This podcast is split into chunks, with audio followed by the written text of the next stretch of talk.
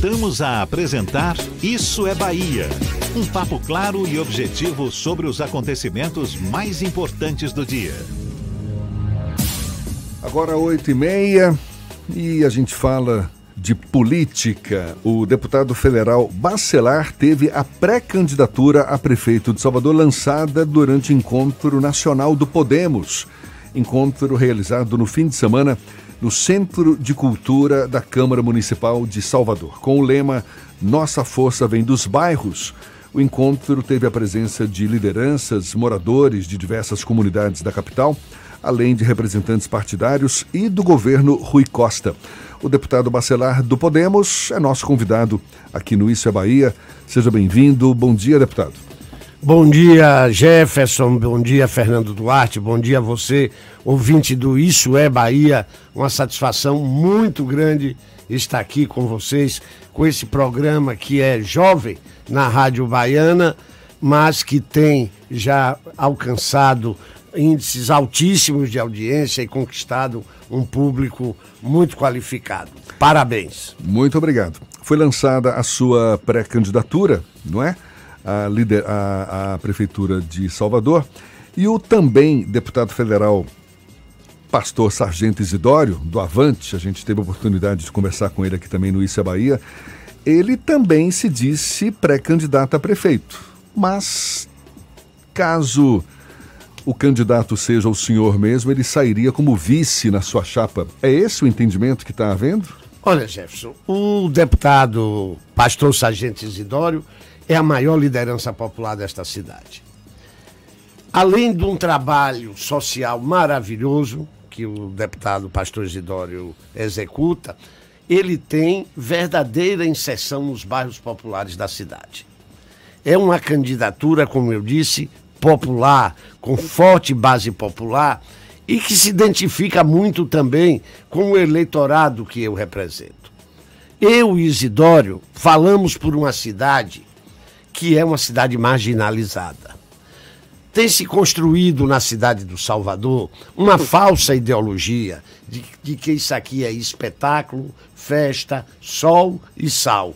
Sol até a chuva nos desmente hoje. Não é Salvador é uma das cidades brasileiras ou mundiais que mais chove. Mas a ideologia da, da ilha da fantasia, que isso aqui é 15 dias de carnaval, 20 dias de Réveillon, não sei quantos dias de São João, e tem furdunço, enfim, é o paraíso lúdico tropical praieiro. E não é a verdade.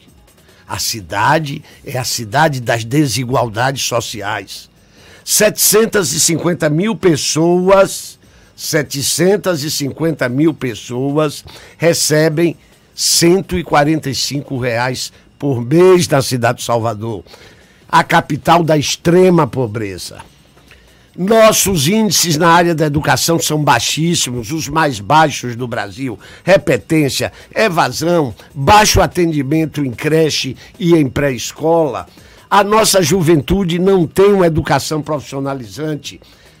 Nossas aulas, nós somos a capital com mais baixo atendimento em educação integral e educação só dá certo e com educação integral, nossos jovens não têm acesso à escola, à educação integral na cidade de Salvador. Temos dados macabros. E esse cenário todo que o senhor está é, dizendo para nós, um cenário nada positivo, é o que credencia, é o que motiva o senhor a querer sair candidato a prefeito sim, de Salvador? Sim. E, e, e qual o argumento que o senhor utiliza para convencer os eleitores de que essa situação vai ser modificada? Sim, é, só um, para terminar aqui um exemplo, eu ia dar o um exemplo macabro. O, o, o pobre e o trabalhador na cidade de Salvador hoje leva 10 dias para ser enterrado, sepultado. 10 dias na, na, geladeira do Nina Rodrigues, porque a Prefeitura Municipal de Salvador não abre vagas nos cemitérios da cidade. Imagine. Essa, esse é o retrato. É macabro, mas é o retrato que isso aqui não é a ilha da fantasia. O que é que eu levo ao eleitor? Eu levo ao eleitor uma mensagem que reconhece que as grandes obras estruturantes foram feitas. O governo do estado fez o metrô, A gente já sai hoje já chega Lauro de Freitas, breve pode chegar Camaçari, a Cajazeiras. O governo do estado fez a interligação e está fazendo outra da, do subúrbio à nossa orla atlântica. O governo do estado fez as grandes obras de encosta. A prefeitura tem feito as obras da orla marítima, fez a Barra, está fazendo Ondina, fez Pituba, mas não tem um olhar para dentro do bairro. Você que está nos ouvindo agora no Nordeste de Amaralina, sabe o potencial que esse bairro tem de comércio, sabe o potencial que esse bairro tem de gerar riqueza e não se faz nada. Pelo contrário, é toque de recolher. Em Salvador, nos bairros populares, tem toque de recolher. Fernando quer fazer uma pergunta. E também. a prefeitura assiste sem fazer nada há uma configuração política hoje que é possível que Bacelar e Isidório caminhem juntos, como o próprio Jefferson falou. De vocês estabeleceram algum prazo para sentar e conversar sobre o assunto e essa conversa também passa pelo aval do governador Rui Costa, que é o condutor desse grupo político aqui, os dois partidos, tanto o Avante quanto o Podemos está ligado aqui na capital baiana? Olha, Fernando, eu tenho conversado muito com o deputado Pastor Isidório. Muito mesmo. Temos trocado ideias, temos discutido os problemas da cidade, temos discutido soluções para os problemas da cidade, mas nós dois estamos numa fase de construção de candidatura. Tanto eu quanto ele estamos visitando os segmentos organizados, estamos indo à imprensa, conversando com outros partidos políticos Interrompemos a programação, é, programação para um celular falta, tocando. É. Então, nós estamos construindo isso. Mas isso é uma decisão lá para o mês de junho ou para o mês de julho. Eu sou pré-candidato a prefeito, mas eu quero e preciso do apoio do pastor Sargento Isidório. Então, se eu preciso do apoio dele, eu também tenho que estar aberto a apoiá-lo. E estamos construindo. No arco de alianças que dá sustentação ao governador Rui Costa, nós temos de outros nomes, além do meu e do sargento Isidório, como da deputada Olívia Santana, como da ex-prefeita e deputada federal Lídice da Mata, o que que vai ser, Guilherme o que, Belitani. O que, que vai ser determinante para a definição dessa chapa? É, o candidato mais popular, que esteja mais simpático na, na opinião dos eleitores? Qual é o critério que vocês vão utilizar para bater o martelo? A chapa vai ser essa? Olha, eu já ouvi do governador Rui Costa e do senador Jacques Wagner. O senador, inclusive, deu o exemplo de uma decisão dele, que em determinada eleição municipal ele teve três candidatos em Salvador e que foi exitosa essa estratégia dele. Eu tenho ouvido do governador Rui Costa também um pensamento parecido de marcharmos com três candidaturas. Então, é uma questão, a definição, do ponto de vista das forças governistas, é uma definição de estratégia política. Nós temos, volto a dizer, bons nomes, nomes que incorporam uma forma de administrar que o governador Rui Costa inaugurou e nomes que não estão satisfeitos com essa forma de conduzir a cidade do Salvador, que tem levado a concentração de renda na mão de pouquíssimos, pouquíssimos e miséria para todo lado. Tem uma pergunta aqui do João Brandão, direto da redação do Bahia Notícias. Ele fez uma observação de uma notícia que nós divulgamos há algum tempo. É, o senhor recebe uma aposentadoria de 18 mil reais porque já foi vereador de Salvador como pré-candidato a prefeito da cidade, não acha que tirar 18 mil reais dos cofres municipais, tendo já o salário de deputado federal e suas bonificações, não soaria estranho para o eleitor soteropolitano?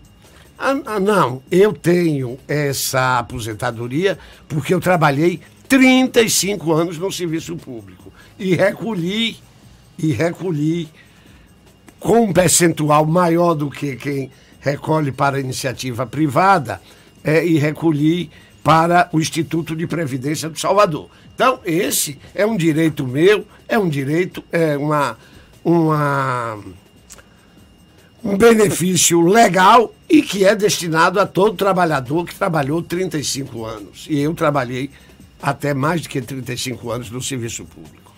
Como tá, já que a gente falou sobre aposentadoria, como foi a discussão do, da reforma da Previdência lá na Câmara dos Deputados? O senhor votou contra boa parte é, das matérias encaminhadas pelo governo de Jair Bolsonaro. Tem um posicionamento, de alguma forma, de oposição ao governo de Jair Bolsonaro. Como é que está o comportamento do Podemos e do senhor lá na Câmara? Olha, o Podemos, se, é, o Podemos enquanto partido, tem uma posição de independência em relação ao governo Bolsonaro.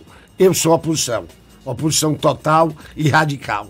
Porque tudo que Bolsonaro pensa, eu penso diferente. Então não tem como eu apoiar um governo que todas as medidas que toma, eu tenho posições contrárias. Não tem nada que o senhor concorda com o governo de Bolsonaro? Até hoje, não. Pelo contrário, fico com muito receio, com muito receio dos ataques à democracia representativa.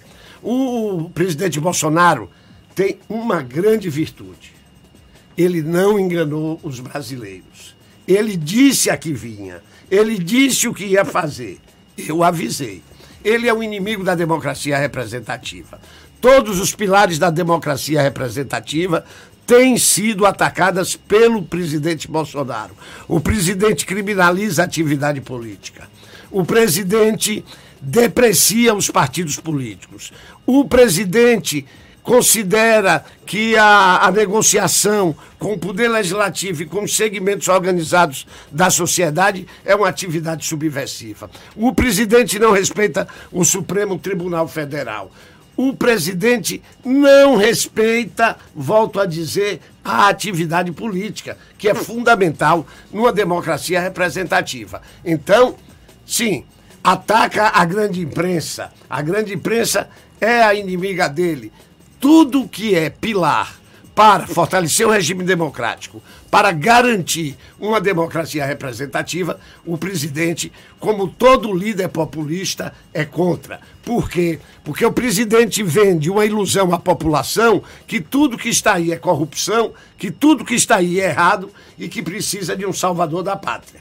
É assim na Hungria, é assim na Rússia, é assim na Turquia e com os controles que deles, que são muito mais aperfeiçoados do que o nosso, é assim nos Estados Unidos. Deputado Bacelar, só para a gente encerrar, esse discurso do senhor em nada ajuda na busca de uma aliança, de uma conciliação, porque o que a gente percebe, o nosso cenário atual, seja a nível nível estadual, nível federal, até nível municipal, é o que se espera nas próximas eleições, só é in... dessa polarização. Só interromper rapidamente, a Codesal acabou de avisar, é, encaminhou um informe para a imprensa que houve uma mudança para nível máximo de alerta devido a uma notificação do CEMADEM de risco muito alto para deslizamento e continuidade de chuva forte nas próximas horas. Então, quem mora nas comunidades que tem risco de deslizamento e desabamento, por favor, vamos ficar bem atentos para essa situação. Desculpa, Jefferson. Nada, super bem-vinda essa informação. A gente falava mais cedo da continuidade da chuva, mas agora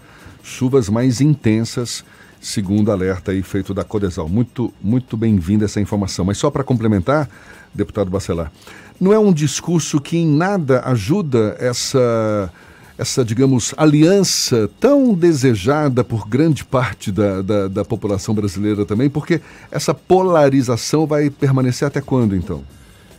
Oh, antes, eu queria também me associar ao aviso de Fernando Duarte, da Codesal, e dizer que eu vim agora no trajeto de minha residência até aqui, a, a Tarde FM, a situação nas ruas é uma situação de realmente muito cuidado, muito alagamento, é, o tráfego totalmente complicado. Então, a minha sugestão a quem puder ficar em casa, fique e deixe para ver se o tempo melhora no turno vespertino. Não, Jefferson. Não sei se eu me não me expliquei bem. A minha oposição radical é a Jair Bolsonaro. Eu defendo uma grande aliança nesse país, uma aliança de centro-esquerda. Nós precisamos conversar. Nós que temos um projeto de redução das desigualdades sociais de um país mais justo, temos que procurar esse consenso. Eu não quero enfrentamento a Bolsonaro. O enfrentamento a Bolsonaro só favorece a Bolsonaro. Agora, o nosso, é, a nossa conversa, a nossa confluência vai ser dentro, da, dentro de um arco de centro-esquerda. E aí eu acho que nós não devemos ter como candidato alguém que aumente a polarização. Pelo contrário, precisamos de um candidato que coloque o país no centro. Tá certo. Deputado federal Bacelar do Podemos, conversando conosco aqui no Isso é Bahia. Ele que teve a pré-candidatura a prefeito de Salvador lançada neste fim de semana durante o encontro nacional do Podemos. Muito obrigado e um bom dia para o senhor. Obrigado a você, Jefferson, a Fernando, a toda a equipe do Isso é Bahia. Parabéns, continuem nesse caminho que é sucesso total. Um bom dia.